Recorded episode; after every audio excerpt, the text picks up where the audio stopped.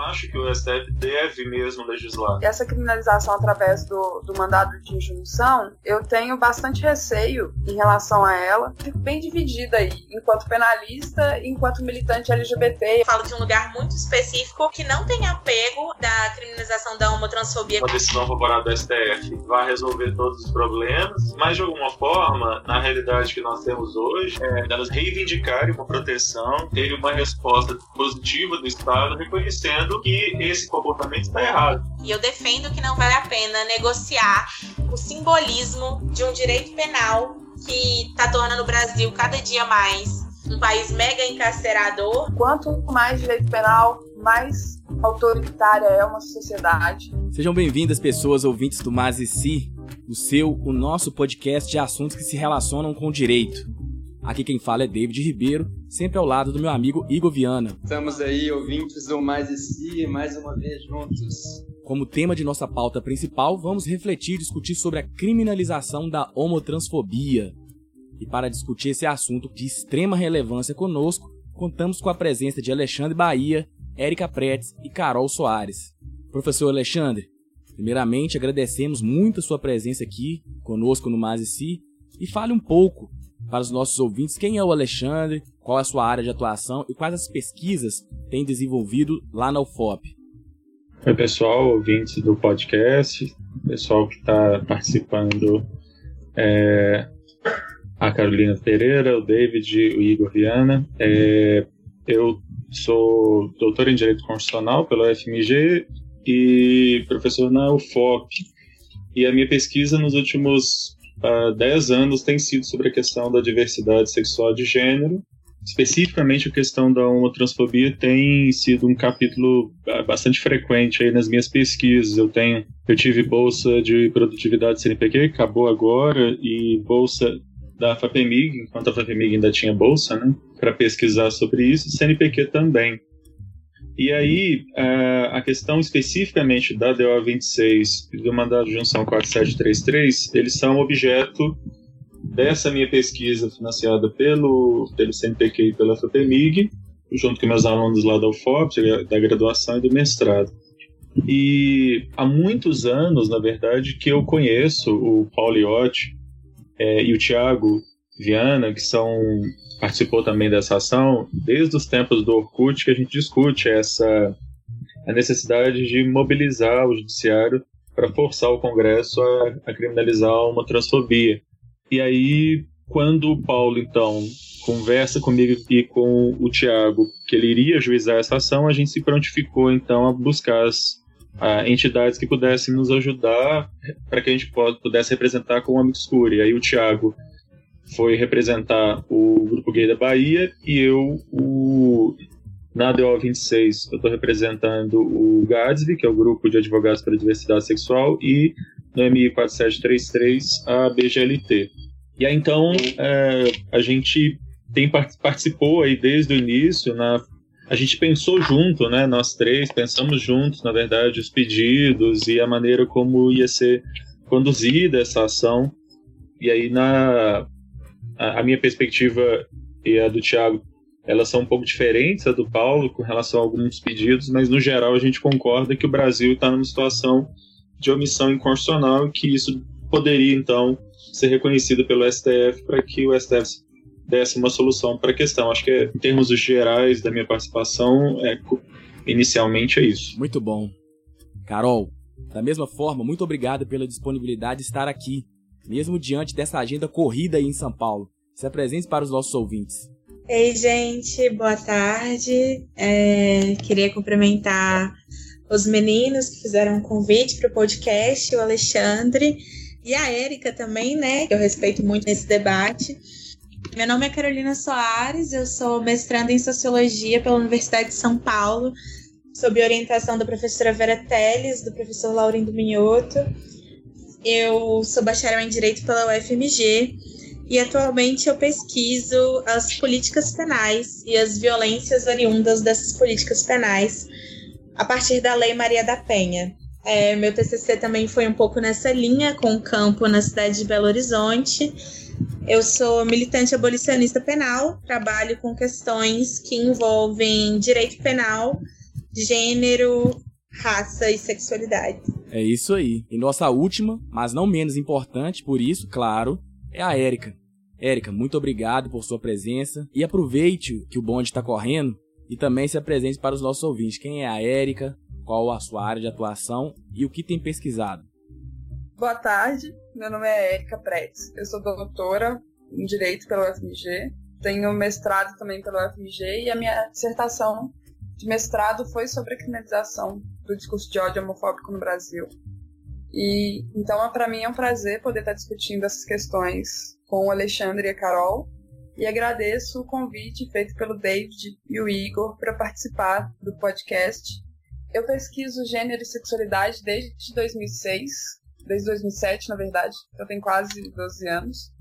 A minha iniciação científica foi sobre a criminalização da homofobia no Brasil então, esse tema é um tema que eu pesquiso há bastante tempo e que me causa bastante inquietação, porque eu ainda não tenho uma posição muito sólida, apesar de tanto tempo pesquisando, sobre a criminalização ou não, sobre a necessidade ou não de criminalização do discurso de ódio homofóbico.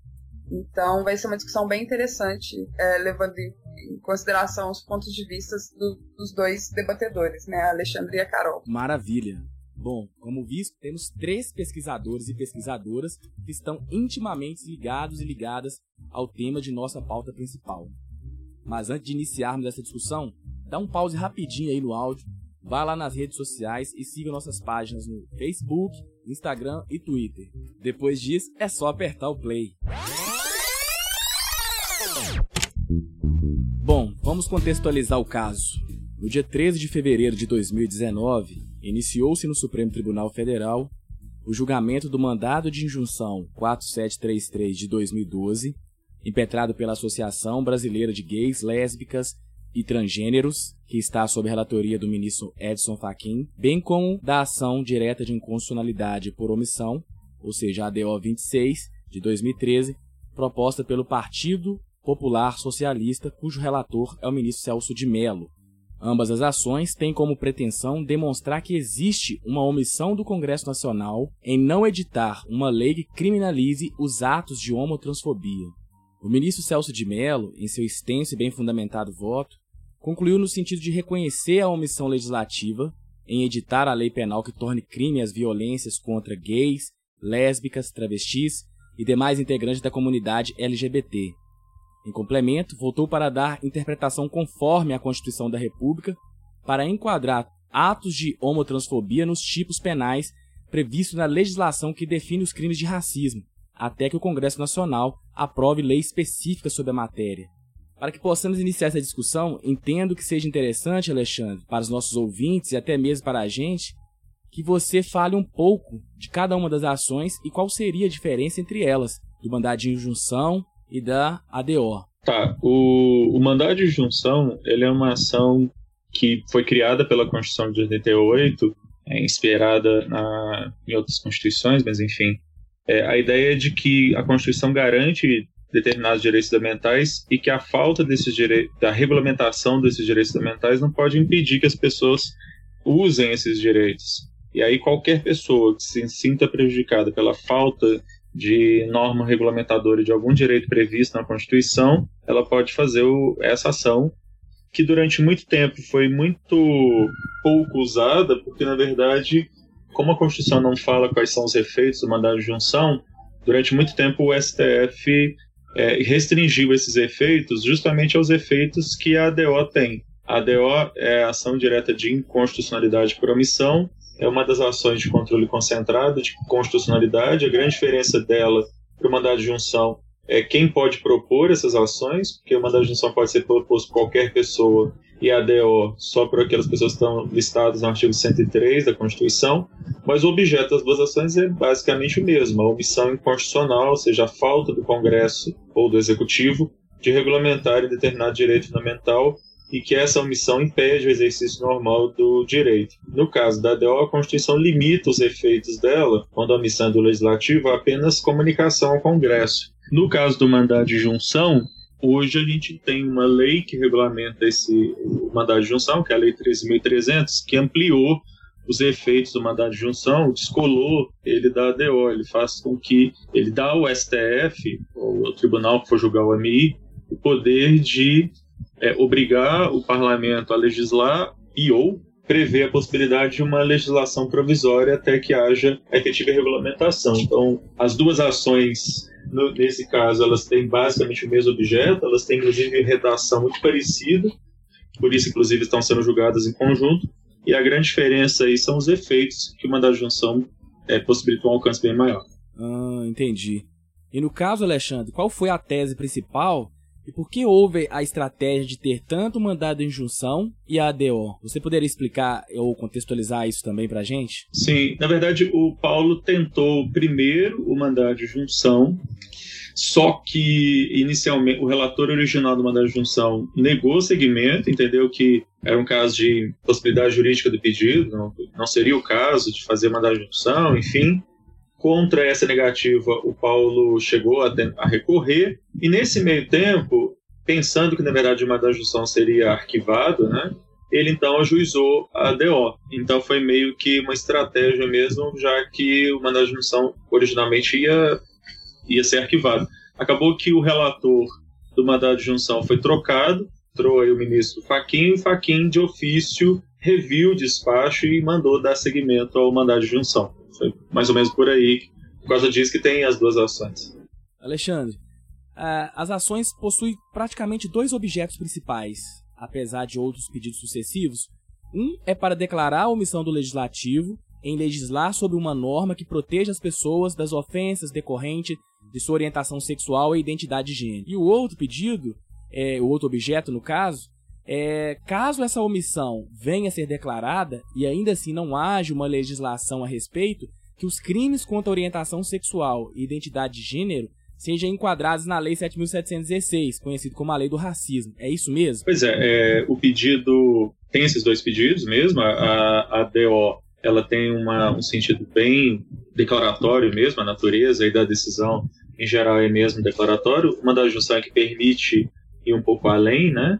Mas o pedido o primeiro pedido é esse da declaração e somado a esse é que vem na verdade uma sequência de pedidos sucessivos. O Paulo ele faz várias é, possibilidades aí, desde um pedido que seria mais ousado, que seria o STF é, legislar mesmo, né? criar uma legislação nova sobre isso, e aí ele vai dando aí alguns pedidos sucessivos. Entre os pedidos sucessivos está essa ideia de que o, o STF deve dar um prazo para o Congresso legislar e que caso o Congresso não legisle, ou até que o Congresso legisle, que o, a homotransfobia seja equiparada ao racismo.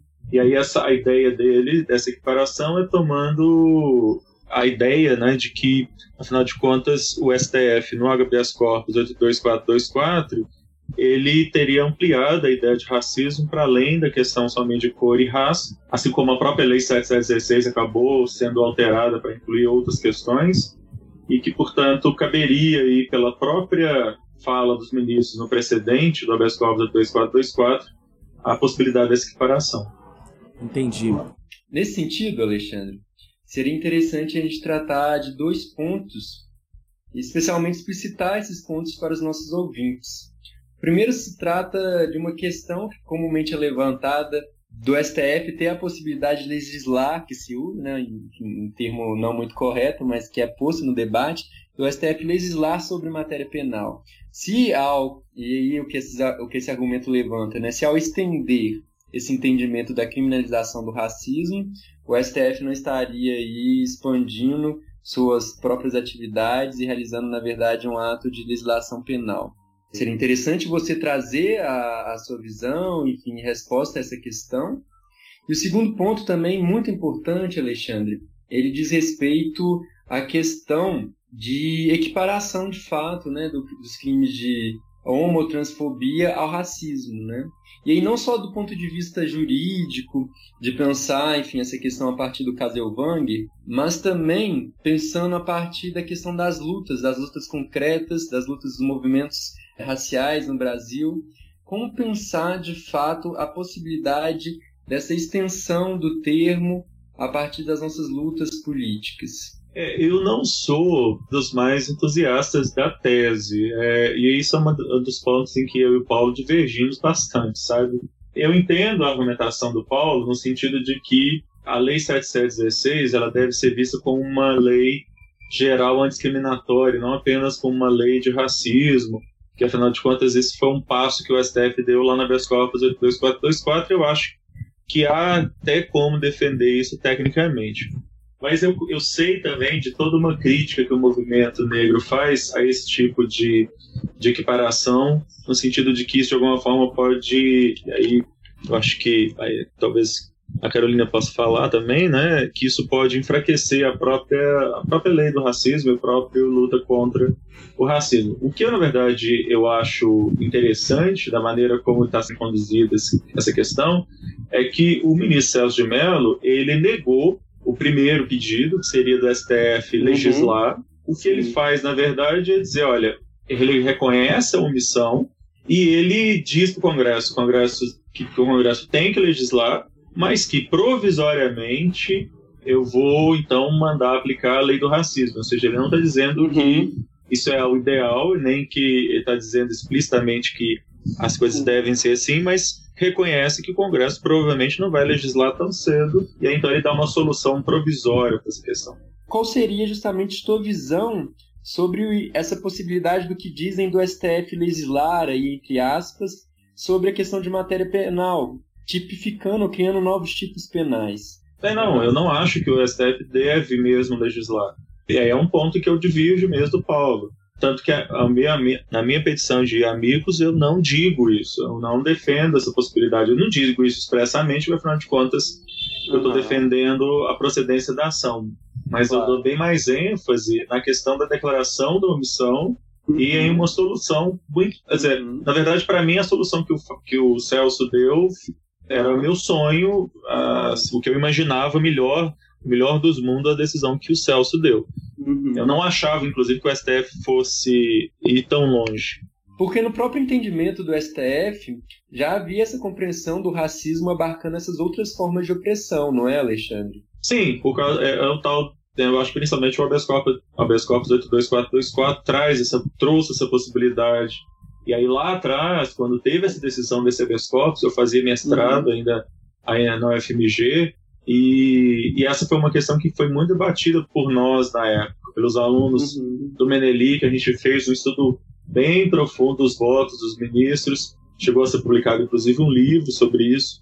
E na época, é, eu defendi já, é, realmente isso, que a decisão do STF possibilitou essa ampliação. Então quer dizer que esse pedido de equiparação é com base no conceito de racismo adotado pelo STF no HC 82424 que para os ouvintes que talvez não saibam, esse é o caso Elvanger. Apenas a título de curiosidade, para aqueles que talvez não conheçam, nesse caso o Supremo Tribunal Federal disse que do ponto de vista biológico era impossível categorizar as pessoas quanto à raça, sobretudo depois do projeto Genoma na década de 90. Entretanto, para que esse crime não se tornasse, esses crimes baseados em raça, não se tornasse crime impossível, o Supremo, com base nas discussões que já havia na sociedade, apoderou-se do conceito de racismo por um viés político-social, que se baseia na ideia de uma superioridade de uma raça ou de um grupo de pessoas de uma certa cor ou de uma certa etnia que pretende justificar ou encorajar qualquer forma de ódio ou discriminações raciais. A partir desse conceito, as violências que as pessoas sofrem em decorrência da orientação sexual ou identidade de gênero estariam se enquadrando dentro dessa categoria. É por isso então que o Pauliotti entende que essa lei deveria ser uma lei é, contra a discriminação em geral? É isso mesmo? Sim, sim. Como existem vários países nesse sentido, na verdade, vários países que têm legislação sobre homofobia e transfobia, são mais de 80, né? É, uma boa parte deles não tem uma lei específica para homofobia e transfobia, é uma lei geral discriminatória como é a que existe no México, por exemplo, é, ou a lei americana de crimes de ódio, em que a homofobia, ela, é, a transfobia, ela foi incluída numa lei mais abrangente. É muito essa ideia do Paulo. Sobre essa criminalização através do, do mandado de injunção, eu tenho bastante receio em relação a ela. É, eu já dei outras entrevistas a respeito disso, porque na minha dissertação, quando eu estava escrevendo ela, eu sou muito é próxima do Tiago Viana, que é um dos outros autores da, do mandado de injunção, né? E a gente discutia bastante isso quando eu estava escrevendo a, a dissertação sobre essa criminalização via STF, porque o Tiago também é penalista, então a gente tem muito essa discussão, né? Quem, quem trabalha com direito penal, a Carol mesmo participa dessas discussões a respeito em relação a, ao abolicionismo, né? Como é necessário uma lei que criminalize determinada conduta para ela ser punida, né, através do direito penal. Porque tem aquele brocado, que é o princípio né, da legalidade, que não há crime sem lei anterior que o defina. Então é muito perigosa essa utilização de uma criminalização via STF sem passar por todo o rito legislativo que é necessário para a criação de uma lei penal num Estado democrático de direito. Seria muito isso abriria uma possibilidade para outras criminalizações via STF. Isso é muito perigoso no, Estado de Direito que se quer democrático, porque não passa pelo, pelas discussões que são feitas nas duas casas, né? Sobre necessidade, não passa pelas comissões de comissão de justiça, é, não tem aquele amadurecimento da discussão do problema pelos congressistas. Então, isso para mim soa um pouco difícil de aceitar. Durante a, a escrita da dissertação, é, e eu acho que talvez fosse interessante agora contextualizar, que eu não fiz isso na minha apresentação, eu sou militante também da causa LGBT. Então, eu fico muito dividida enquanto pessoa LGBT e, militante. Por outro lado, a minha formação é uma formação de penalista. Então, o princípio da legalidade está muito forte nas discussões do direito penal e nas discussões que, em razão dessa formação, eu participo. Então é muito complicado, apesar de, de uma parte de mim ansiar por uma criminalização da, da homofobia, porque eu conheço o problema da homofobia na pele também, e necessitar disso, de, de se utilizar do instrumento, que é o instrumento mais gravoso né, do direito, que é a pena, que é a pena de prisão, então eu fico bem dividida aí, enquanto penalista e enquanto militante LGBT. Eu acho que talvez por isso que eu não tenha tanta segurança para é, militar por uma criminalização nesses moldes que tem sido proposto através de, de um mandado de injunção. Então eu entendo né, a necessidade da criminalização, mas eu não acredito que ela deva ser feita nesses moldes. Para mim, ela tem que passar por todo o amadurecimento é, da discussão social e da discussão nas duas casas, Congresso Nacional. E eu entendo também um, um pouco do, da aflição que determinados militantes LGBTs têm de a gente estar tá num contexto que é um contexto reacionário, que essas discussões já estão sendo feitas há muitas décadas, talvez duas décadas no Congresso, e que isso não avança.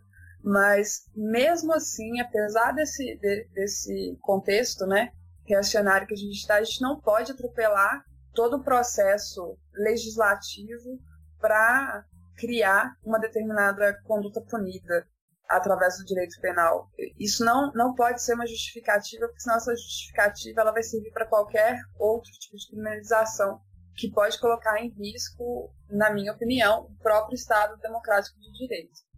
Eu ouvi a entrevista do Paulo Iotti no podcast Larvas Incendiárias, e lá ele disse que teve alguns diálogos com a literatura negra e com algumas pessoas que escrevem a respeito do tema racismo, como a Djamila, Silva Almeida, o Adilson Moreira, e chega até a citar o Attila Mbembe, para dizer de onde que ele parte para entender que, como os crimes cometidos em função da identidade de gênero e orientação sexual se equiparam ao de racismo. E, analisando um pouco a questão, você percebe que o conceito apresentado pelo STF vai ao encontro, por exemplo, de como a, a Djamila defende o conceito de racismo. Aí eu peço licença aqui só para ler ela vai dizer o seguinte: que racismo é o sistema de opressão pautado em uma relação de poder que supõe um grupo dominante e um grupo dominado. Da mesma forma, ele apresenta o conceito do Attila Mbembe, que é um pouco mais extenso e eu vou ler aqui rapidinho. Raça e racismo constituem, na prática do alterocídio, a constituição do outro como não igual, não semelhante, mas como objeto ameaçador que caberia destruir ou controlar, sendo que raça foi sempre utilizada como dispositivo de poder, criado para criar um objeto despauterado do homem ideal, sendo que a lógica da raça é a produção de sujeitos raciais, a bestialização de sujeitos considerados inferiores, tendo a cultura e a religião ocupado o lugar da biologia no racismo. Esse é o conceito do Attila Mbembe.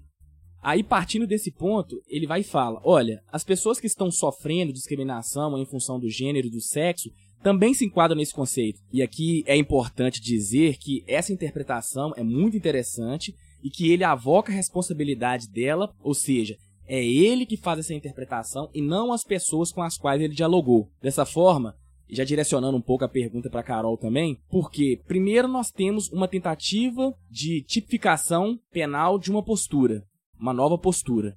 E caso isso não aconteça, que ocorra a equiparação desses crimes ao crime de racismo, dentro de uma sociedade, é bom lembrar, que insiste em dizer que vivemos uma democracia racial ou até mesmo que no Brasil não existe racismo. Em outras palavras, não há uma compreensão da sociedade brasileira sobre o que é racismo. Sendo assim, Carol, do ponto de vista de uma pessoa militante do abolicionismo penal, assim como militante antirracista, poderia haver algum conflito a partir daí? Fale um pouquinho pra gente sobre seu posicionamento a respeito. Então, vou tentar ser breve, né? Apesar de que a pergunta foi super abrangente. Eu acho que primeiro é interessante pensar que a criminalização do racismo ela aconteceu em um momento histórico, um momento político bastante diferente desse que a gente está vivendo agora, né? Então, é, eu acho que é importante historicizar esse momento, né? Agora, em 2019, é a lei que criminaliza o racismo, ela fez 30 anos.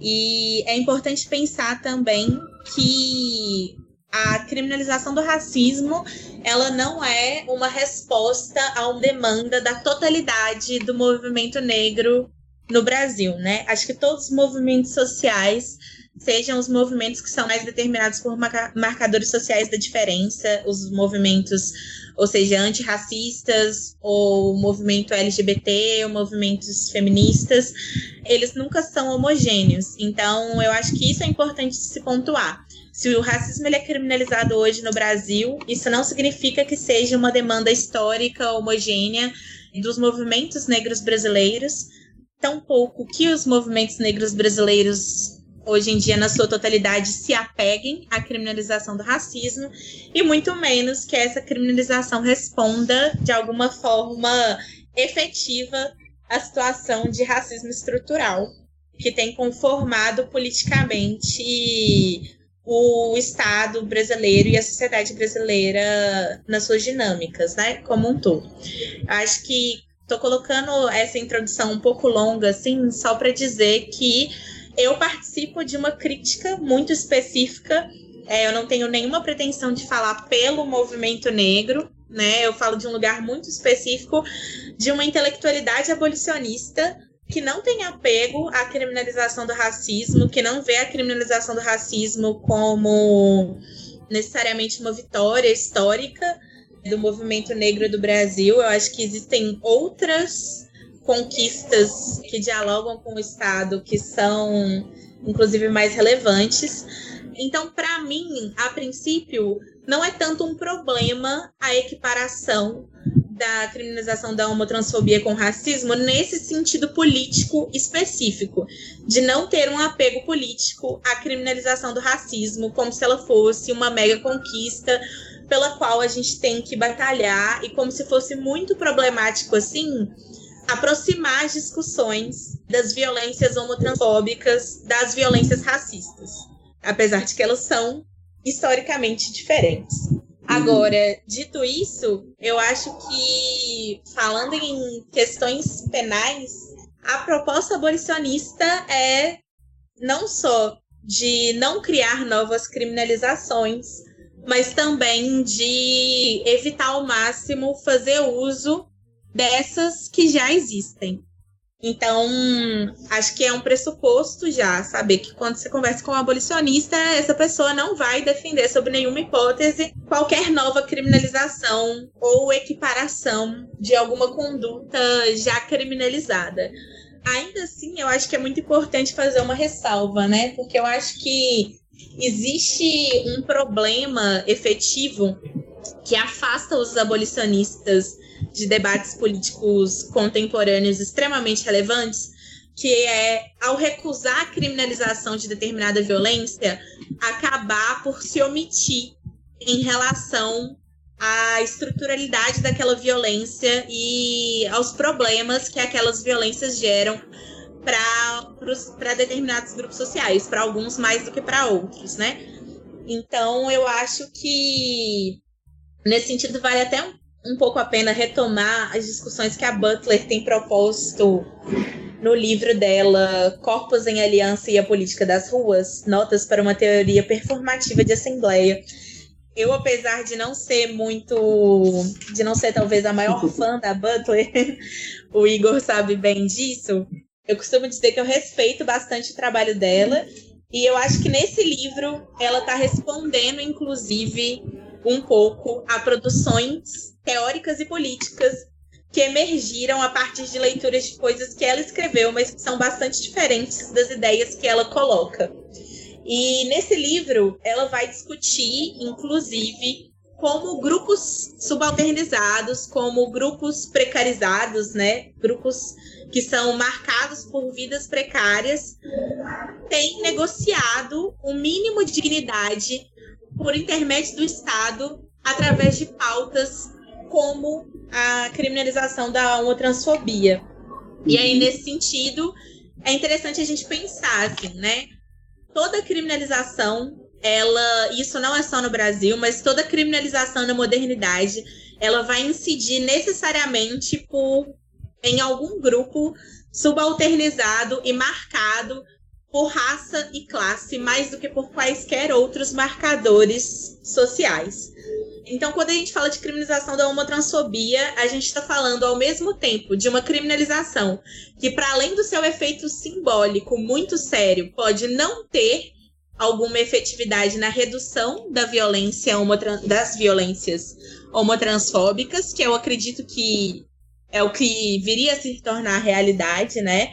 De não reduzir uma violência que eu entendo como sendo uma violência estrutural e que ao mesmo tempo se incidir na realidade, vai incidir em casos pontuais, sendo mais gravosa, muito provavelmente para homens negros, pobres e jovens, no caso do contexto brasileiro. E aí cabe a gente se perguntar, que é a pergunta que a Butler tem feito já há alguns anos, na verdade, mas que estão se popularizando no Brasil agora por uma questão de tradução, eu acredito, de textos que foram traduzidos mais recentemente, de é até, até quando e até onde vale a pena a gente negociar a dignidade entre grupos que são precarizados? Até onde vale a pena a gente negociar a dignidade de grupos LGBTs com grupos negros é, através de um dispositivo ultraviolento oferecido pelo Estado, que é o, a criminalização, né? A criminalização das condutas, assim. Eu acho que não vale a pena. Mas eu também acho que essa recusa não pode ser uma recusa pura e simples, que ela tem que ser uma recusa bem localizada e que tem que ser uma recusa que se recusa a criminalização das violências LGBT, se recusa a equiparação com é, o crime de racismo, ela tem que ser capaz e corajosa o suficiente para recusar também a incidência da criminalização do próprio racismo e para recusar, em última medida, as violências homotransfóbicas que hoje são extremamente marcantes na sociedade brasileira, né? É, eu acho que também eu queria comentar um pouco também sobre o ambiente prisional, o ambiente das cadeias, das unidades prisionais e as relações com as violências contra grupos LGBTs dentro desses ambientes. E como que eu acho que isso tem a ver com a criminalização da homotransfobia. Entendi. Nesse sentido, Carol, seria interessante você trazer para os nossos ouvintes os fundamentos da crítica abolicionista ao direito penal. Qual seria a racionalidade que fundamenta essa crítica? Existem muitos abolicionismos, né? Inclusive, eu estou prometendo um blog aí que eu fico no Medium, que eu fico sem lançar, que chama São Tantos Abolicionismos. Mas existem muitos abolicionismos. O que mais faz sucesso no Brasil é o abolicionismo de vertente meio nórdica, assim, né? Super europeu, e que tem o seu principal teórico, Luke Husman. O Husman, ele escreve sobre abolicionismo penal e os seus textos estouram na década de 70 e na década de 80 como uma crítica total ao direito penal e a todas as formas de monopólio da violência pelo Estado, que naquele momento poderiam exceder, inclusive, um pouco ao direito penal. Mas o abolicionismo, em suas diferentes vertentes, seja nessa vertente super europeia, seja o abolicionismo que tem raízes estadunidenses, que dialoga com Angela Davis, com a Sata Shakur e com outras pensadoras. E esse abolicionismo latino-americano que está despontando na Argentina e no Brasil, que dialoga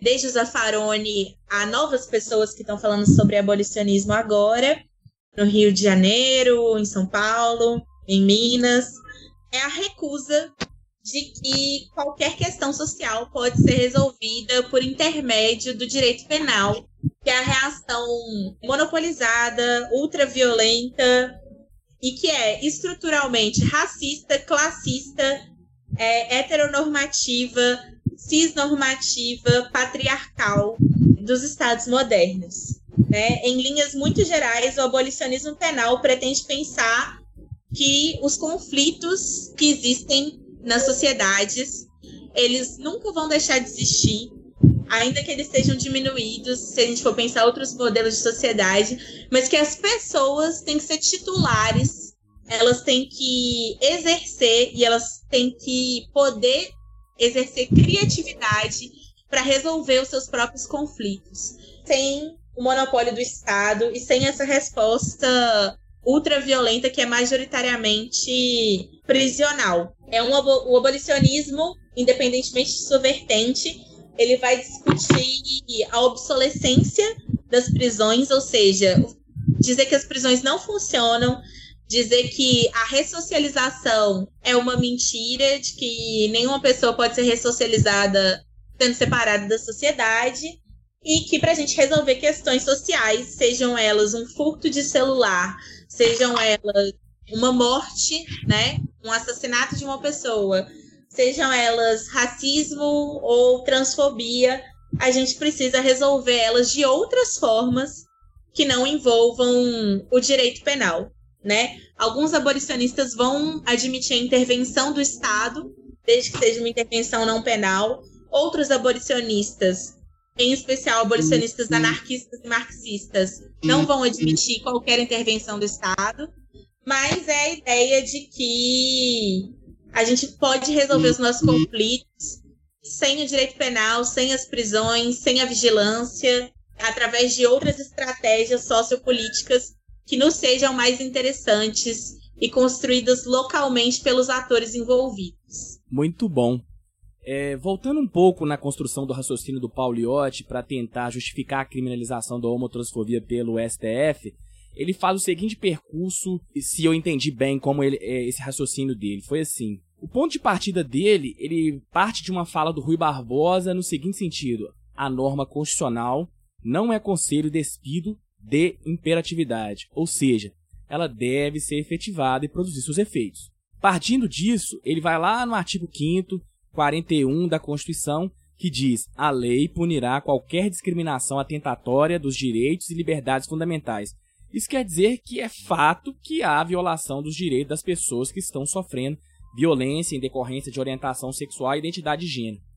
Dessa forma, mesmo a Constituição determinando que ela tem direito à proteção e isso não acontece, há uma omissão por proteção insuficiente. Aí que entra a necessidade de o STF intervir para legislar ou declarar a omissão e, no caso, essa omissão não seja sanada, que ele aplique a equiparação dos crimes de racismo. Pelo menos esse é o raciocínio inicial dele. Só que existe uma orientação dogmática do direito que determinada matéria somente pode ser regulamentada por meio de legislação, que no caso seria a reserva absoluta. Só que ele vai dizer o seguinte: em 2007, quando o Supremo Tribunal Federal julgou a matéria a respeito da greve dos servidores públicos, ele declarou por unanimidade a omissão legislativa de lei que regulamentasse o exercício do direito de greve daquele setor. E diante dessa omissão, no caso, é claro, ele aplicou a lei de greve do setor privado até que a situação fosse legislada pelo Congresso.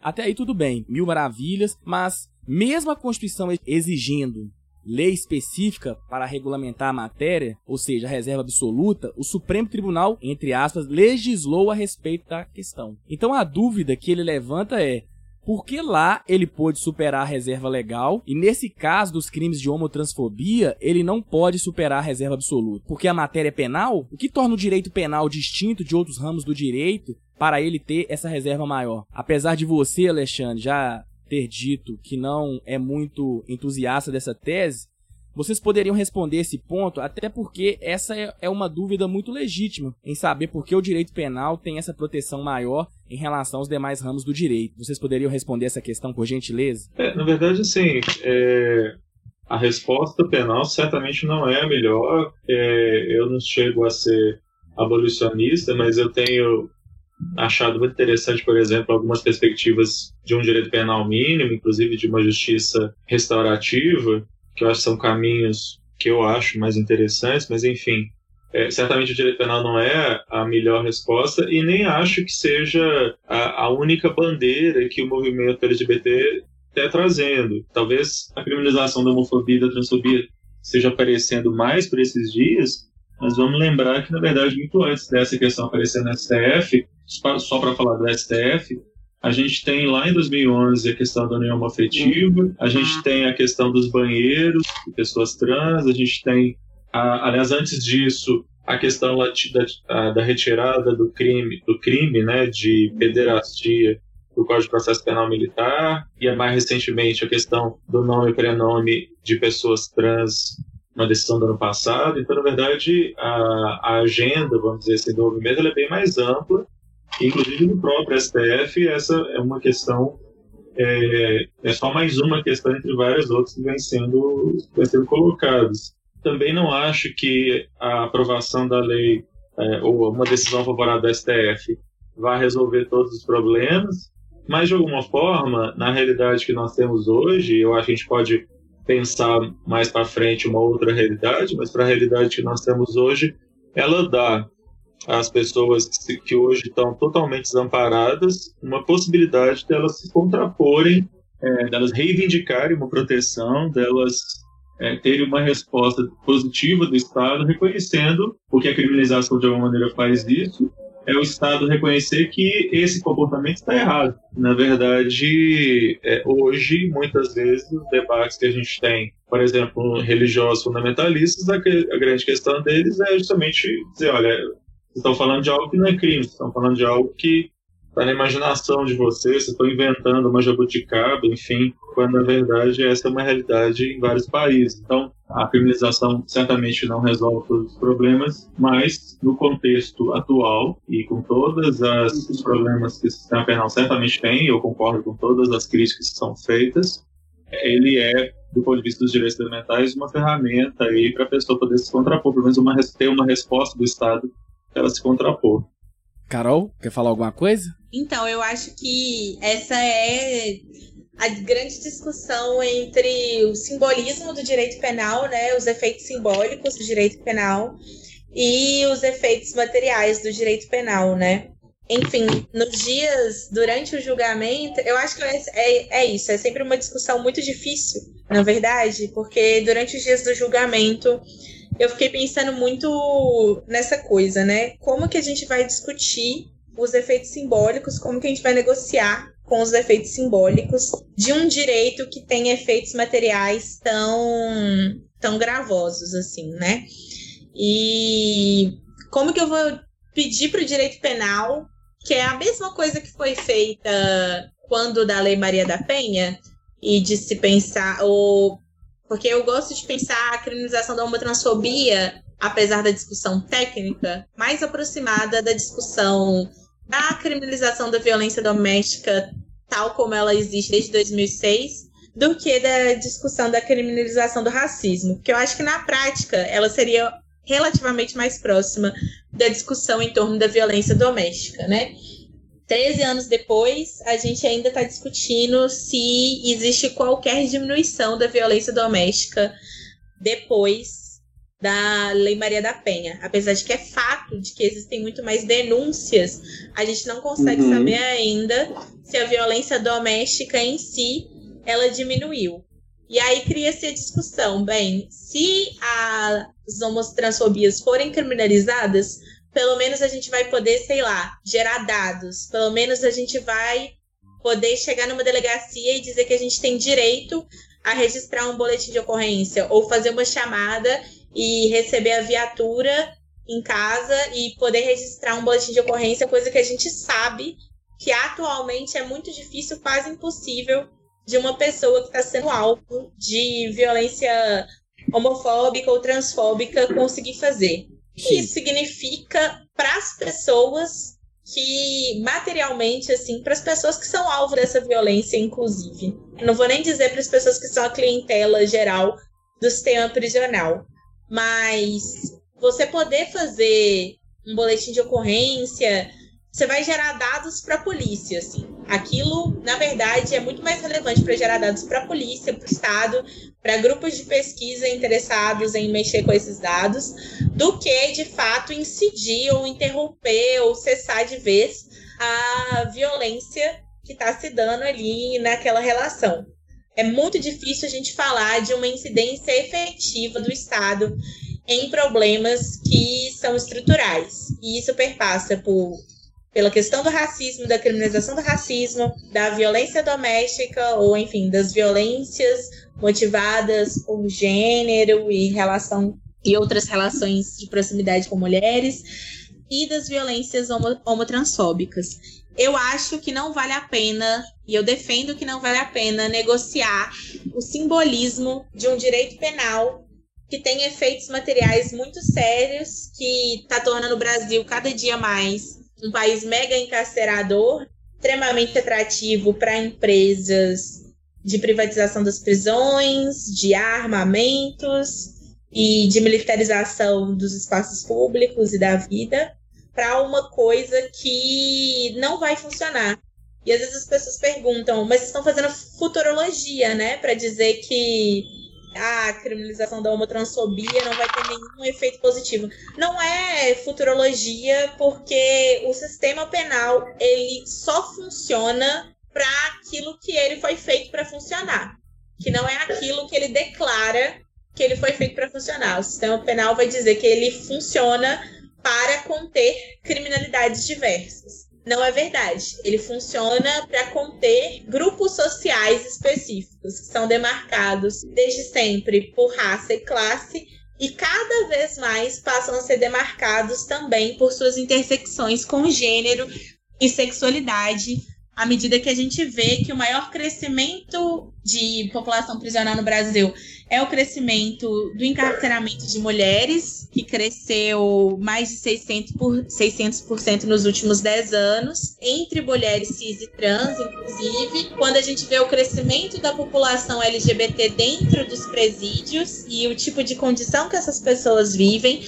o sistema penal ele funciona para conter esses grupos que em determinados momentos históricos vão ser tidos como classes perigosas. Ele não funciona, não adianta tentar forçar para uma proteção das mulheres, de LGBTs, de negros e etc. Assim, né? E, e, eu acho que é um pouco em torno disso assim que, que o debate tem que rondar também, né? Quais são as nossas possibilidades efetivas de conseguir alguma coisa com a criminalização da homotransfobia?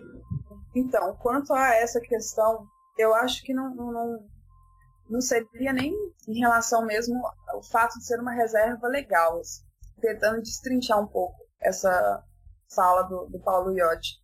É justamente por ser matéria de, de direito penal. O fato de tratar de uma criminalização da introdução de um novo tipo penal que vai gerar uma sanção penal, que é a sanção mais gravosa do direito, é que torna diferente falar em criminalização e a questão da greve dos servidores. É a matéria, né, na minha opinião, que é, que é o diferente. O direito penal é a última rácio, né, é a última rácio, que é isso que a gente aprende no, na faculdade desde a graduação e em todos os estudos de direito penal. Isso é sempre a base se constrói o direito penal. É que ele é, é o instrumento mais gravoso que a pena de prisão. Então, em razão dessa gravidade dessa sanção, é que tem que se tomar todo um cuidado antes de se utilizar desse, desse instrumento. Porque quão, quanto mais a gente se utilizar desse instrumento, mais a gente caminha para um direito totalitário. Né? Quanto mais a pena for utilizada para criminalizar as condutas, para coibir determinadas condutas, mais a gente caminha para um Estado totalitário. Então é por isso que deve-se tomar bastante cuidado com a utilização desse instrumento, que é um instrumento mais gravoso. Eu tenho um conhecido, um professor, que sempre fala que o direito penal, quando ele é utilizado, a, a sanção do direito penal, se ela é utilizada de uma maneira equivocada, o Estado não consegue devolver para aquela pessoa aquilo que ele tirou. Ele não consegue devolver para a pessoa a liberdade que ele tomou caso aquela pessoa seja presa que ele poderia devolver em, em outros tipos de, de, sanções, né? Sanções jurídicas, assim. Eu não sei se é porque eu sou penalista, isso é muito, muito simples de entender. Toma a, a sua liberdade, toma o seu direito de ir e vir, ficar preso no sistema carcerário. Então, assim, é muito. É um instrumento com que se tem que tomar cuidado para sua utilização, né?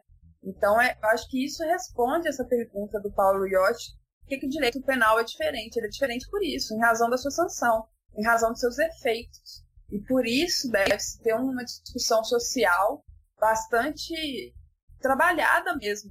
Por que, que a gente vai utilizar essa, esse tipo de sanção e não outro tipo de sanção? Por que, que tem que ser a pena de prisão? Por que, que tem que ser um instrumento mais gravoso? Isso tem que ser discutido socialmente. Isso tem que ser discutido no Congresso pelos nossos representantes e passar por todo o rito. E isso é um ponto chave do direito penal, é, é debatido por todos os penalistas. A base do garantismo é justamente essa, né, o garantismo proposto pelo Ferraioli. E as, eu acho que as discussões também do abolicionismo penal, elas partem justamente desse ponto, do ponto de que essa última rácio da danosidade que a pena de prisão pode causar, que o direito penal pode causar, e de todos os seus efeitos, e de como tem que ser repensada a sua utilização. Então, a partir do momento que a gente recorre ao Judiciário, recorre ao Supremo Tribunal Federal, para ele criminalizar uma determinada conduta, porque o Congresso está em mora, porque o Congresso não faz isso, para mim é muito complicado, porque você está usurpando do Congresso essa atribuição que é dele, que é uma atribuição de tratar do, do instrumento mais gravoso do Estado, de sua sanção mais gravosas. Então eu acho que eu acabo ficando um pouco repetitiva, porque é justamente isso, assim, de, de analisar como que esse instrumento, que é o instrumento mais perigoso, pode ser utilizado. E, e justamente por isso, pelo, pelo princípio da legalidade, todos os princípios basilares do, do direito penal, é de tentar limitar o uso dessa, dessa ferramenta, né, desse instrumento que é a sanção penal. Então, é justamente esse o meu ponto de divergência em relação à, à criminalização via STF. A função do direito penal é, é a função de proteger os bens jurídicos mais importantes para uma determinada sociedade. E a vida, a, a dignidade das pessoas LGBTs, ela é um bem jurídico importante e valioso para a nossa sociedade, né, para uma sociedade democrática. E justamente por isso é que a gente tem que ter cuidado quando a gente recorre a determinados instrumentos e entender qual que é a gravidade e qual que é o papel dessa, desses instrumentos no Estado democrático de direito. Então, eu não sei se é isso eu respondi essa, essa, essa dúvida em relação ao porquê que o direito penal ele é diferente, por que ele tem que ser tratado com uma, uma deferência, justamente, de não, não se poder criminalizar via STF, sendo que esse princípio da reserva legal ele já teria caído em, em outra situação analisada pelo STF. Érica, eu até entendo o argumento do perigo do uso deste instrumento para tentar criar nova tipificação penal via STF, mas é, o STF tem por função fazer valer os direitos fundamentais que estão sendo violados, não é mesmo? Não que eu seja a favor do uso do direito penal para isso, mas acontece que essas pessoas que estão sofrendo violências em decorrência de sua orientação sexual identidade de gênero, sem uma proteção estatal, estão sendo relegadas à situação de uma cidadania escalonada, uma espécie de situação na qual existem cidadãos e cidadãs de segunda classe. Como agir então diante desse impasse que é muito delicado e sensível?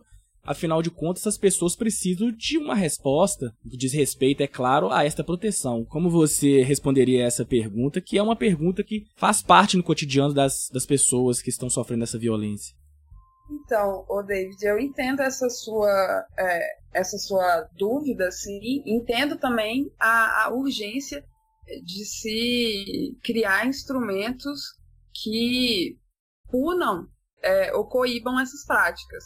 Só que esse argumento de não existe uma legislação que respalde né, essas pessoas, o, delegado de polícia, por exemplo, não, não registra e tal, a gente pode trazer isso para os casos, como a Carol já falou, que já foram criminalizados, né? A criminalização do racismo e a criminalização da violência de gênero contra a mulher, através da Lei Maria da Penha. A gente nota que, apesar da criminalização, os responsáveis por isso, né, os delegados, o próprio sistema de justiça não dá conta de tratar essas questões com o devido respeito que deveriam tratar com a devida consideração com esses sujeitos. A gente tem vários casos noticiados de pessoas que foram vítimas de, de racismo ou que foram vítimas de violência por seus companheiros, que chegaram nas delegacias e que foram maltratados ou que sofreram descaso por parte do, do poder público. Então, não é a criminalização, não é a existência de um determinado tipo no Código Penal que vai garantir que essas pessoas sejam tratadas com a devida consideração e respeito que elas merecem. Então a gente também tem que deixar isso muito claro para a população LGBT, que não é a existência de uma norma que vai garantir automaticamente para elas dignidade, porque a própria lei, que é a lei 7.716, ela, ela é de 89 e a gente tem vários casos reiterados de pessoas que sofreram racismo e que durante o próprio processo judicial sofreram discriminação, por exemplo, por parte dos juízes. Então, assim, e é uma lei que é de 89, ela tem 30 anos, né? E o racismo não acabou no Brasil. Muito pelo contrário, a gente tem visto ultimamente práticas racistas sendo apoiadas pela própria população, que era uma das coisas que eu pensava quando eu comecei a, a pesquisar sobre a criminalização do, da homofobia, e eu usava muito a Lei 7.716 como um parâmetro. Assim. Olha como ah, modificou-se a minha dissertação sobre a criminalização do discurso, né? do discurso de ódio. No início das minhas pesquisas, eu acreditava que a, a circulação do discurso de ódio tinha se modificado no Brasil em razão da Lei 7.716. Porque naquele momento, no início das minhas pesquisas lá em 2009, mais ou menos, que foi quando eu de fato comecei a pesquisar o discurso de ódio, eu acreditava que a lei pudesse ter modificado essa circulação. As pessoas já não falam publicamente, expressam publicamente assim suas falas racistas como era quando eu, eu era mais nova, assim, pelo menos era minha perspectiva quando eu iniciei a, a pesquisa. E depois isso tudo caiu por terra e hoje a gente vê, por exemplo, o presidente da República que foi eleito, apesar de todo o discurso público dele de ódio contra determinadas populações, né? E vimos também essa semana, a semana passada, não sei, que uma participante de um reality show, proferindo várias falas racistas, foi vencedora de um programa. Então, não é a existência de, um, de uma lei de um tipo penal que diz que criminaliza uma determinada conduta que vai garantir para essa população um tratamento com dignidade. É apenas um tipo e, infelizmente, o nosso sistema é, judiciário não tem tratado esse tipo como se ele fosse de fato importante para modificação social. Assim. Então, eu acho que isso cai também muito no que a Carol falou sobre os efeitos simbólicos né, da instituição de um tipo penal para criminalizar tanto o racismo, quanto a violência de gênero, quanto a, a, as, a discriminação contra LGBTs e de que como essas, essas legislações já provaram que esse efeito simbólico não funciona do jeito que se propõe. Para mim, o, o, que eu tenho percebido ao longo desses quase 12 anos pesquisando é, discurso de ódio é que esse efeito simbólico ele, ele não existe. Ele é só um discurso mesmo utilizado por quem acredita na criminalização. Então, eu entendo né, a dor que é sofrer preconceito e de que de perceber que a gente não tem instrumentos que coíbam. O, a questão é que a gente tem que, enquanto assim, movimento LGBT mesmo, enquanto pessoa LGBT, eu percebo isso, é que a, a pauta da criminalização ela tem tomado lugar de várias outras pautas para coibir esse, essa discriminação, que é uma discriminação estrutural. Enquanto a gente não modificar as estruturas sociais que legitimam esse tipo de, de prática, não adianta introduzir um tipo penal para criminalizar. Não, isso não vai resolver, assim como não resolveu no caso da, da criminalização do racismo, que é um discurso, na minha opinião, mais parecido com, com o discurso da criminalização da homofobia. Eu não sei se eu consegui responder assim, na sua dúvida. Bom, Carol e Érica, eu acho que aqui tem uma questão importante que a gente precisa pensar juntos.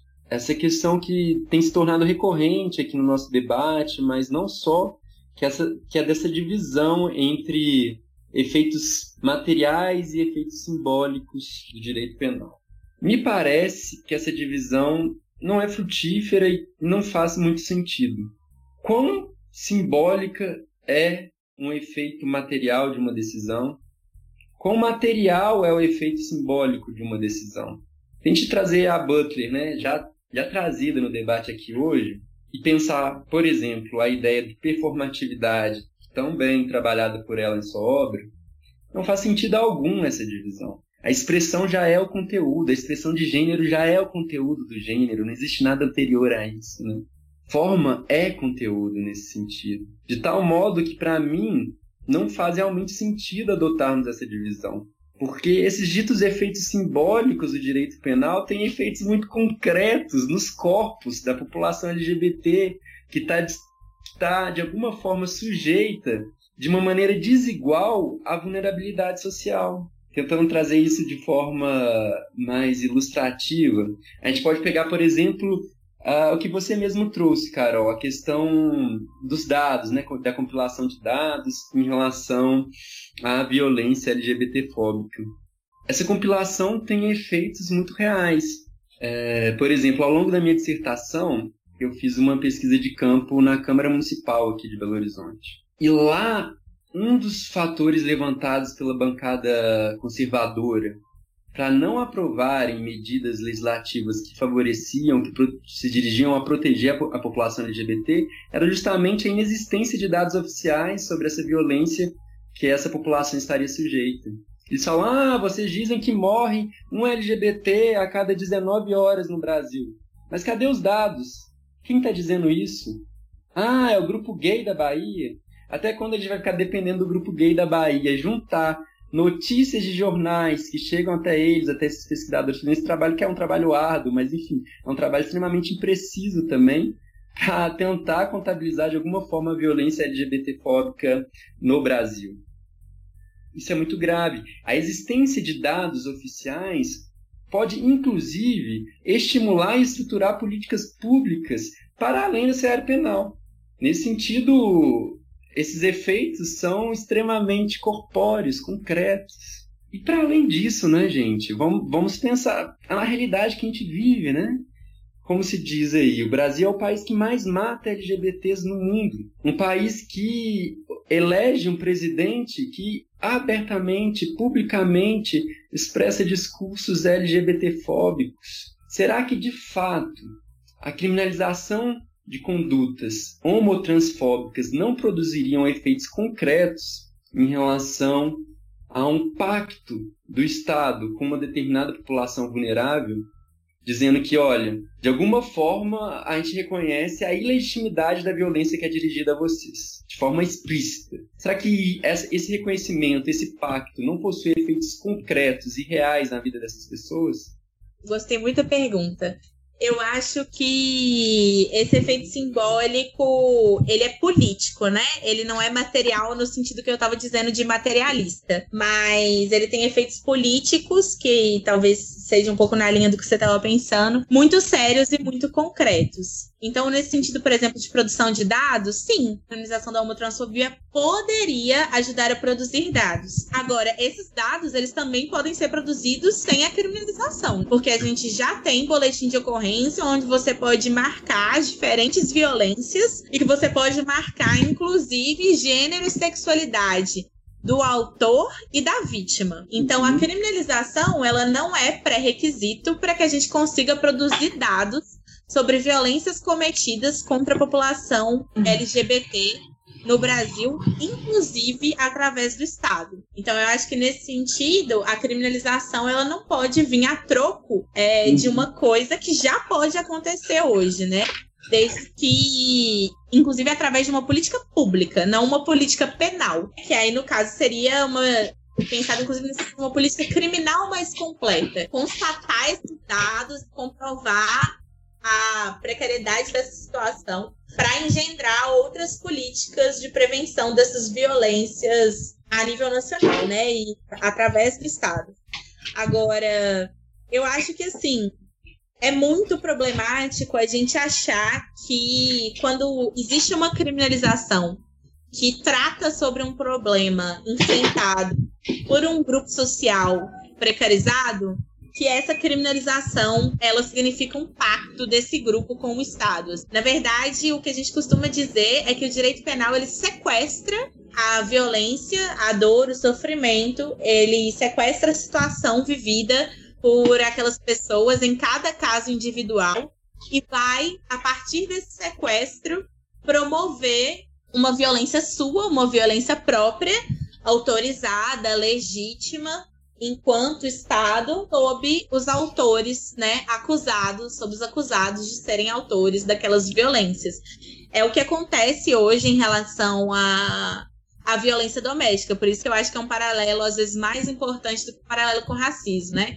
O que acontece na prática é que e tem um livro muito bom sobre isso, né? Queria aproveitar só para indicar, que é o livro da Marília Montenegro, foi a tese de doutorado dela na Federal do Pernambuco. Ela pesquisou a transição para a Lei Maria da Penha. Os dois primeiros anos de doutorado são antes da lei, os dois segundos anos são, são durante a Lei Maria da Penha. E aí ela vai pesquisar o que, que acontecia de fato naqueles processos, né? Ela vai perceber que as vítimas saem desamparadas, insatisfeitas com o resultado dos processos. Isso tem se repetido em pesquisas de menor alcance né, ao longo do uso da Lei Maria da Penha. Se você for em qualquer delegacia da mulher, você consegue perguntar isso até para os delegados, que muitas vezes são muito despreparados. Mas o que, que as mulheres percebiam? A situação dentro do processo deixa de ser sobre elas, né? Porque o direito penal não é sobre as pessoas, ele é sobre a punição. Ele não é sobre o sofrimento das vítimas, ele é sobre a punição. E, em certa medida, quando se vai pensar em um direito penal democrático, é inclusive importante que ele não seja completamente sobre as vítimas, porque isso poderia gerar situações de extrapunição completamente bizarras. Mas então, nesse sentido, a criminalização da homotransfobia não é um pacto entre LGBTs e Estado. É um pacto do Estado consigo mesmo. E, e é a oficialização de um sequestro, né? De um sequestro dessas violências que deixariam de ser simplesmente omitidas, né? Ignoradas rechaçadas como elas são hoje e continuam se perpetuando para passarem a ser sequestradas pontualmente pelo Estado brasileiro, mas ignoradas estruturalmente e permaneceriam perpetuadas, né? Eu acho que é um pouco nesse sentido, assim. É, só complementando essa fala da Carol a respeito do, de como essa discussão é trazida pela Butler também sobre como os grupos subalternizados, precarizados, eles têm negociado o mínimo de dignidade, uma coisa que me chama bastante atenção em relação à questão né, da criminalização da homofobia, discordando um pouco do que o, o Alexandre falou, a, a pauta da criminalização da homofobia ela tem sido uma pauta principal para o movimento LGBT. Assim. Ela é o assunto na maior parte das assembleias, das paradas gays, ela, ela tem figurado como a pauta principal do movimento LGBT. Como se a criminalização ela fosse instaurar, a partir do momento que ela fosse feita, a igualdade, né, a não discriminação entre pessoas LGBTs. Assim, né? E não é isso que outras criminalizações comprovaram, né? Tanto como eu já falei, a questão da Lei 7.706, que é a lei da criminalização do racismo, a Lei Maria da Penha, que criminaliza é, a violência de gênero, né? contra mulheres, essas criminalizações elas demonstraram como que o instrumento penal ele não resolve os problemas. Ele acaba criando outros problemas, justamente por serem é, discriminações e preconceitos estruturais. Então, são questões que devem ser resolvidas de outra maneira e, e através de outros instrumentos. O direito, ele é apenas um desses instrumentos. Então, é, me chama bastante atenção esse comentário da Carol de como né, esses grupos têm negociado o mínimo de dignidade se utilizando desses instrumentos jurídicos para resolver os problemas e não resolvendo os problemas, né? E é isso que eu tenho visto muito mesmo no, no, movimento LGBT. A gente tem focado todas as nossas energias nessas pautas, especialmente nessa pauta de criminalização, ignorando que outros espaços, como o espaço da educação, ele, ele pode ser muito mais eficaz na modificação dessa estrutura na modificação, talvez, acabar mesmo, não sei acabar, de modificar essa circulação, de rarear no caso, a, a, circulação desses discursos e práticas de ódio, né? O racismo, a homofobia, a discriminação em relação ao gênero, são discursos e práticas de ódio. Se utilizar de instrumentos penais para acabar com isso, não, não resolve o problema, porque ele, ele vai atacar só aqueles que já não tem mais solução, né? É uma punição por um ato que já aconteceu. Então a gente tem que tentar modificar essas práticas antes que a gente precise de instrumentos penais. Porque depois, por exemplo, no caso da, da Lei Maria da Penha, depois que a pessoa já, é, já sofreu uma violência, ou no caso do feminicídio mesmo, depois que a pessoa está morta, você não vai resolver o problema dela, sabe? Então é, é, tentar focar as nossas forças mesmo em outras pautas, em várias pautas no caso, não só nessa pauta da criminalização, não só nessa necessidade de um instrumento penal como se ele fosse salvar a população LGBT, de toda a discriminação que a gente sofre. Eu acredito que não é por aí, é por isso que eu tenho muita, muito receio sobre a utilização mesmo da criminalização e apesar da minha dissertação de mestrado ter sido sobre isso, eu ainda não estou convencida de que a criminalização seja o melhor instrumento para a gente resolver esse, essas questões que são questões sociais. Assim. A gente precisa modificar a nossa a nossa estrutura social e isso a gente só vai conseguir fazer em grupo mesmo, sabe? É, é tentar traçar novas estratégias para modificar essa estrutura. E o direito penal não me parece a melhor ferramenta dessa modificação. É, eu acho que tem algumas questões que precisam ser esclarecidas aí com relação a isso. Acho que, em primeiro lugar, quando a gente está falando de efeito, essa diferença entre efeito simbólico e efeito material, eu acho que ela precisa ser superada a partir do momento em que a gente, pelo menos na perspectiva que a gente trabalha no direito constitucional, né, uhum. escola que, tá sendo, que foi formada aqui no FMG, essa cisão entre real e ideal, simbólico e material, ela já não faz sentido para nós. Então, uhum. essa ideia de que existe uma, existem efeitos simbólicos, meramente simbólicos da lei e efeitos materiais, é, eu acho bastante complicado se a gente pensa, na verdade, para que, que a gente está querendo essa lei. Dotar a pessoa de uma arma, de uma resposta em que o Estado, de alguma forma, ele diz para as pessoas que você é um cidadão e você merece proteção igual a qualquer outra pessoa, não é uma coisa de só menos importância. Certo? É, isso não é simbólico, isso é tão real, tão material quanto qualquer outro. E o direito é só isso, né? O direito ele só consegue produzir. Mais uma vez, ninguém diz que a, lei, que a, a criminalização da homotransfobia está na sede de todos os males.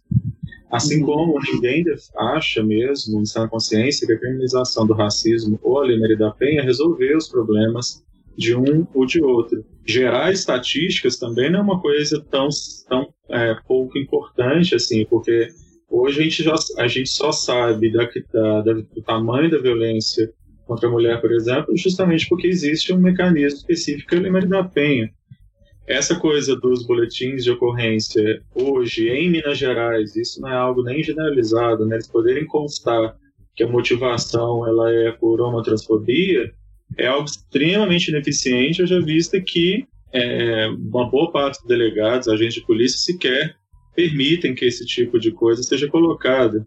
Se houvesse uma lei em que esse tipo de, de motivação fosse tipificada, eles não poderiam escolher não colocar. Uhum. Né? Então, assim, é, é só porque existem várias possibilidades de respostas penais por parte do Estado. Eu posso realmente ter o sequestro do conflito por parte do direito penal tradicional, mas uma, uma gestão mais democrática do direito penal, por exemplo, pensada a partir da vítima, com a ideia da justiça restaurativa, oferta uma outra possibilidade também. E quando a gente está falando de direito penal, não necessariamente a gente precisa ter cadeia. Né? A gente pode falar numa resposta penal que implique restrição de direitos, que implique em multa, você tem várias outras possibilidades aí, é, que não necessariamente o, a reclusão. É claro que eu não sou a favor também, igualmente, de se aumentar o número de pessoas presas no Brasil. Agora, a explosão de encarceramento nossa não é por causa, por exemplo, de homens acusados de violência doméstica e menos ainda de racismo. A explosão de encarceramento que a gente tem é por causa de uma lei anti, antidrogas que façam que a gente prenda muito e prenda mal. Então, se a gente, eu certa ainda não consigo vislumbrar no horizonte próximo nosso, a gente ficando livre totalmente do direito penal, ainda que a gente possa repensar que direito penal de que direito penal nós estamos falando, mas a resposta, por exemplo, a crimes violentos, uma resposta aos crimes violentos ainda precisa ser dada e não me parece ser que a gente tenha conseguido ainda, no nosso caso aqui pelo menos, é uma outra alternativa que não, pelo menos para crimes violentos e encarceramento. Eu acho que é isso, né? Vai depender muito da leitura que está sendo feita sobre o direito penal. O abolicionismo penal ele vai recusar qualquer hipótese de se ler o direito penal como democrático. Assim, direito penal democrático não existe dentro de uma perspectiva abolicionista por uma questão de raízes dessa crítica mesmo. Agora, sobre a questão sobre a leitura em torno da dimensão simbólica, eu acho que ainda que seja uma divergência sobre linha teórica de pensamento, vale pontuar, né, que essa é uma crítica não só do abolicionismo penal, mas é uma crítica de toda a criminologia crítica. A criminologia crítica separa os efeitos materiais e, os, e a dimensão simbólica do direito penal, com suas teorias muito bem assentadas na criminologia crítica brasileira, especialmente, e também na sociologia da punição, especialmente através de intelectuais do Rio de Janeiro, que produzem muito desde os anos 60 e 70. E, para além disso, eu acho que através da crítica da própria criminologia crítica, a gente consegue sim separar os efeitos materiais, que seriam os efeitos de encarceramento, de monitoração eletrônica e etc.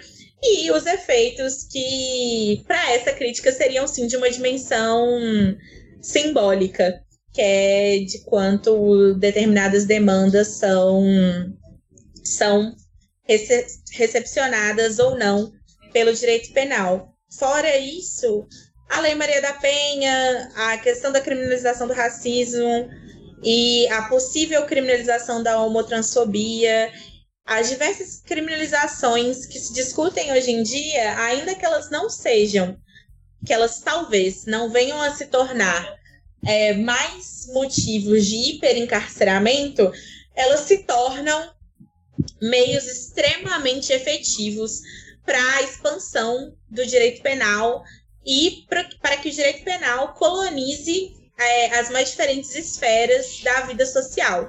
Então, se a Lei Maria da Penha, por exemplo, não é motivo de hiperencarceramento no Brasil, ela é, na maioria dos estados em que ela é supostamente bem implementada, o principal, se não um dos principais, em alguns estados como Minas Gerais, o principal motivo de expansão da indústria da monitoração eletrônica o que também é extremamente problemático, porque o abolicionismo penal, inclusive, não vai questionar simplesmente a prisão, instituição, mas as diferentes formas de punição, vigilância e controle, controle da vida e restrição da, das liberdades.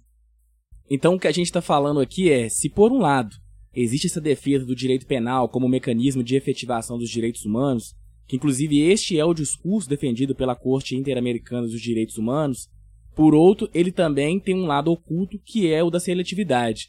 É isso mesmo, Carol? É, ele é. Eu costumo, enfim, né? Acho que é sempre importante explicar que a seletividade ela não é simplesmente uma característica do direito penal, né? Como se ela pudesse não existir. O direito penal moderno, ele é seletivo na sua estrutura. Só existe funcionamento do direito penal seletivo. A seletividade é o modus operandi do direito penal, ou seja, o direito penal não é feito e não tem como ser feito para atingir diferentes autores de uma mesma conduta da mesma forma ou para atingir diferentes condutas da mesma forma. Então, o que vai variar a depender do território e do momento histórico, quais são as condutas que vão ser mais atingidas, ainda que exista relativamente uma homogeneidade hoje nos países em que o direito penal é mais expressivo, independentemente da questão da superpopulação carcerária, de em relação à questão das drogas e a questões patrimoniais em geral. E mais recentemente, em diversos países, em questões relacionadas a gênero, que tem sido uma frente frutífera de expansão do direito penal para além das fronteiras do Brasil, né? Então é isso, o direito penal ele é seletivo para funcionar, não é uma característica dele é, como é uma característica, por exemplo, um sistema prisional recheado especificamente de pessoas negras em determinados países. Em relação ao direito aos efeitos simbólicos, eu tô com o Alexandre, viu, Carol? É claro, te conheço. Certo, é isso aí. Debate, divergência de ideias. Um outro ponto que eu queria pontuar é que, apesar dessas ações terem sido propostas há mais de cinco anos, elas foram pautadas justamente no momento político e social muito complicado que nós estamos vivendo hoje. Sobretudo porque a gente tem visto o tempo todo discursos e ações autoritárias e violentas contra as minorias. Além de tudo, algumas defesas públicas do presidente em desfavor da comunidade LGBT. Ou seja, ainda que o Supremo não tenha que se basear num consequencialismo forte para proferir suas decisões, ele tem uma responsabilidade ao ter essas ações em suas mãos, que é aplicar o que o Dwork chama de moralidade política, tratar todos com igual respeito e consideração. O desfecho dessa ação, acho que tem que ser nesse sentido, assim. O que, que vocês acham? Exatamente, David. Nesse sentido, imagina uma decisão do STF hoje que diz que a homotransfobia não é crime, que efeito que isso teria? O efeito seria justamente da legitimação da atual violência já cometida contra a população LGBT no Brasil. Imagina só, um país em que o presidente diz abertamente, publicamente, discursos nitidamente homotransfóbicos, a Suprema Corte desse mesmo país reconhece que não existe crime de homotransfobia. O resultado social disso é uma banalização ainda maior da violência já praticada contra a população LGBT. Para mim, isso se dá de forma muito evidente. É justamente nesse sentido que você falou, David. É, é, o mesmo risco, por exemplo, o pessoal discutia lá no Brown, né, no caso Brown, lá em 1954, o risco da Suprema Corte, naquele momento, reafirmar o precedente dela da discriminação racial poderia é, levar mais algumas décadas né, de racismo, apartheid, enfim. É, hoje, é, dado que o STF tem essa ação lá, é, a gente corre também o mesmo risco. Né? Se ele julga improcedente essa ação, a gente vai ser jogado aí numa legitimação da, da violência.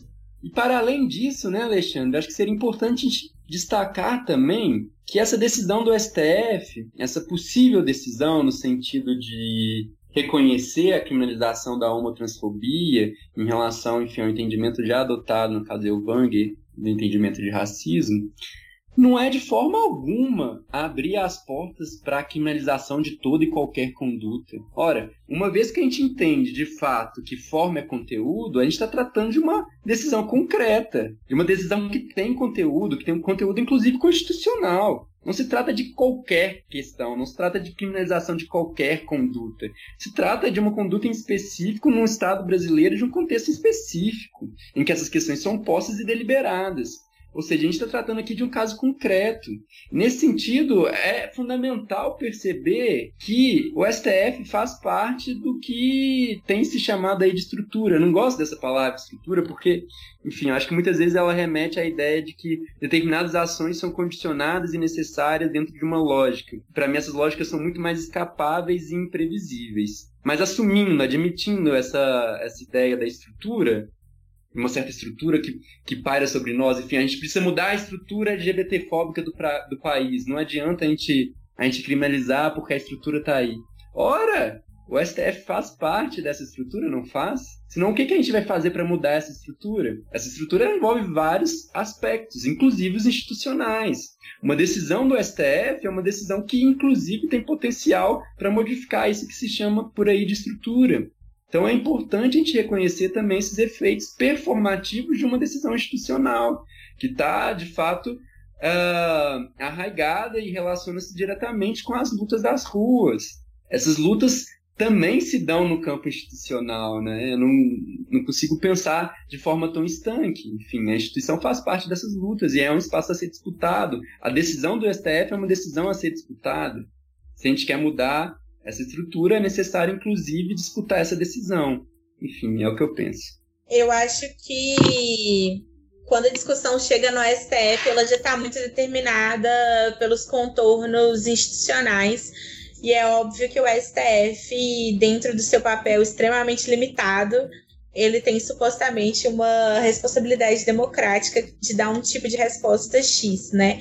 O que eu acho que não impede o fato de que a discussão para fora daquele espaço seja muito mais complexa e que permita a gente questionar que tipo de criminalização da homotransfobia que está em jogo agora, né? Queria só comentar também que interessante pensar como algumas determinadas pautas envolvendo a população LGBT e direito penal não recebem o mesmo holofote.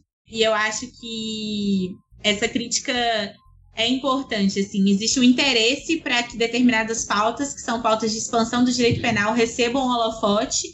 É interessante isso para muita gente, enquanto outras pautas também muito complicadas, como ano passado foi discutido no Supremo, a transferência de travestis para celas masculinas ou femininas em estabelecimentos prisionais no Brasil, isso esteve em discussão ano passado, foi um debate super complicado e que ficou silenciado, ficou fora das pautas, não virou hashtag na internet e que perpassa diretamente pela dignidade, pela sobrevivência de população LGBT nas prisões brasileiras. A única coisa que eu queria comentar, Igor, é que quando a gente fala de criminalização da homotransfobia, a gente está falando de criminalização em um país que, dentro dos, das suas respostas penais, prioriza o cárcere e que dentro desse cárcere tem cada vez mais LGBTs presos e LGBTs que são segregados, né, pelas chamadas facções criminosas ou por outros grupos criminosos locais que se formam dentro das unidades prisionais, que são tratados da,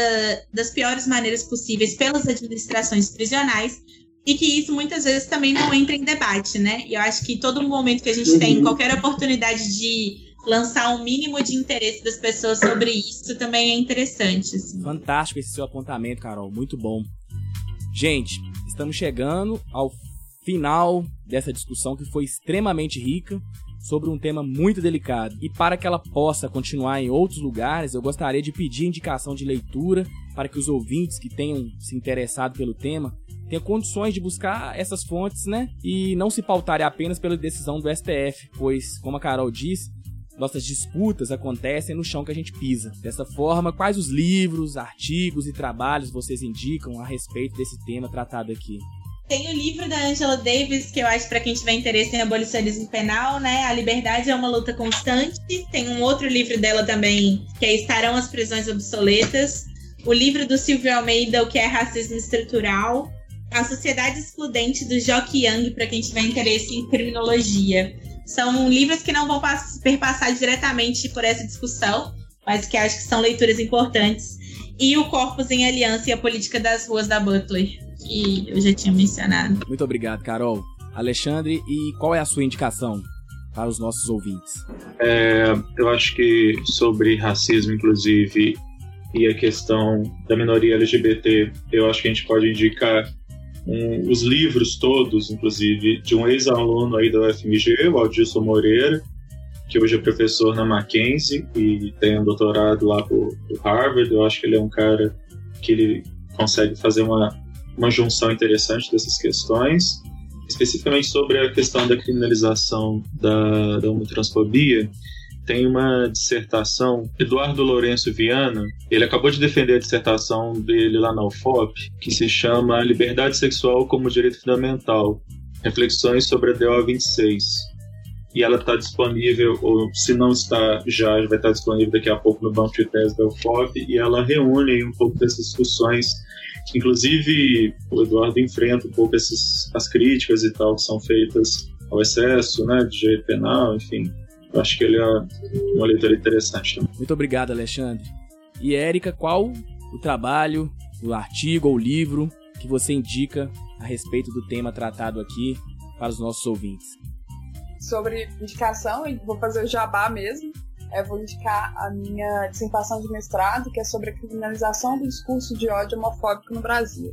E aí eu faço na dissertação um percurso do PLC 122, que era o projeto de lei que tratava da criminalização da homofobia na época da escrita da dissertação.